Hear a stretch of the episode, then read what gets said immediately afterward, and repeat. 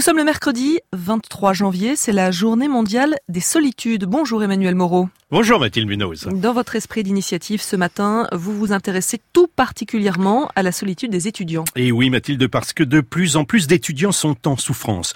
Pour éviter qu'ils s'isolent dans l'indifférence générale, la LMDE, la mutuelle des étudiants, engage des étudiants relais santé.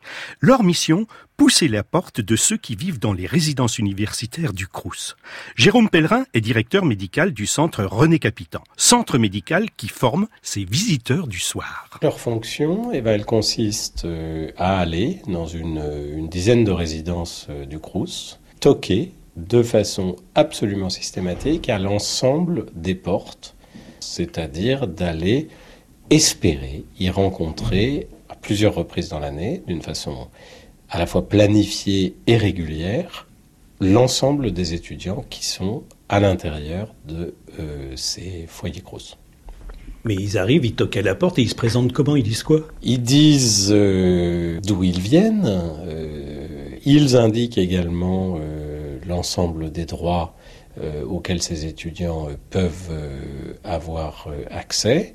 Et puis, ce faisant, eh évidemment, ils entament une conversation avec le projet que cette conversation se poursuivra tout au long de l'année, à chaque fois qu'ils reviendront, et que, au détour ou à la faveur de cette conversation, ils pourront éventuellement identifier des étudiants qui sont dans des difficultés. Et au-delà de ces euh, conversations, qu'est-ce qu'ils proposent de concret à, à, ces étudiants euh, qui sont en souffrance? Eh bien, Mathilde, ils ont toute une palette à leur disposition.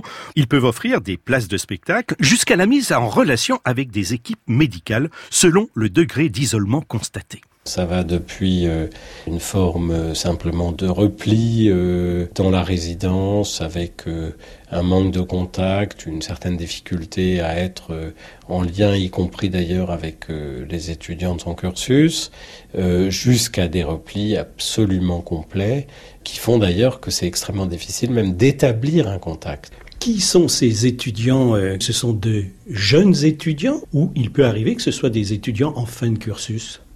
Jusque-là, les, résidences Crous étaient plutôt réservées à des étudiants qui sont en fin de cursus. Le fait est qu'il y a un certain nombre d'étudiants qui sont très avancés. Il y en a même euh, euh, nombre d'entre eux qui sont par exemple en thèse. D'autres sont peut-être un peu plus jeunes. Pour la plupart d'entre eux, ce sont des jeunes gens qui viennent soit de l'étranger, soit euh, des régions, et qui surtout euh, sont dans des situations où ils bénéficient d'une bourse, qui veut dire que ces étudiants... Euh, ne sont finalement pas dans les meilleures dispositions pour exploiter peut-être euh, les ressources euh, parisiennes.